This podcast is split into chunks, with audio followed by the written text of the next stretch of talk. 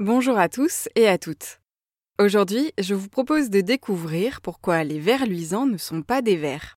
À l'approche de l'été, les occasions d'observer les vers luisants se multiplient lors de soirées dans un jardin ou de promenades à la tombée de la nuit dans la campagne. Vous visualisez peut-être ces petites bêtes lumineuses comme de simples vers posés douillettement dans la fraîcheur de l'herbe.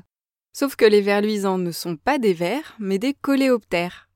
Le doute n'est pas permis en regardant le mâle ver luisant.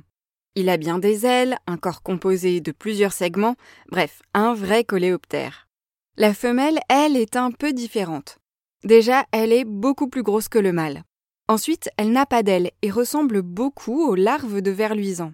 Pour différencier une larve d'une femelle, il suffit de regarder le dos de l'insecte. Les femelles ont en général une ligne claire au milieu du dos, là où les larves ont de petites taches roses aux extrémités de chaque segment. Chez les vers luisants, seule la femelle émet de la lumière, cette fameuse lumière froide et mise en continu qu'on observe les nuits d'été. C'est ce qui explique l'appellation ver luisant, très répandue mais qui peut induire en erreur sur la vraie nature de ces coléoptères. Autre confusion possible, celle entre les vers luisants et les lucioles.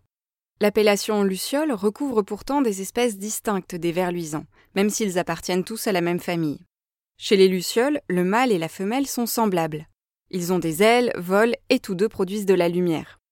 En France, on ne trouve qu'une seule espèce de luciole, Luciola lusitanica, présente uniquement dans les Alpes-Maritimes et en Corse. Côté verluisant, on comptabilise 10 espèces en France métropolitaine. Quant à la lumière que ces animaux produisent, elle leur sert à communiquer et notamment pour les femelles des verluisants à attirer les mâles dans le but de se reproduire. Cette lumière est issue d'une réaction chimique spécifique qui implique notamment deux molécules, la luciférase et la luciférine.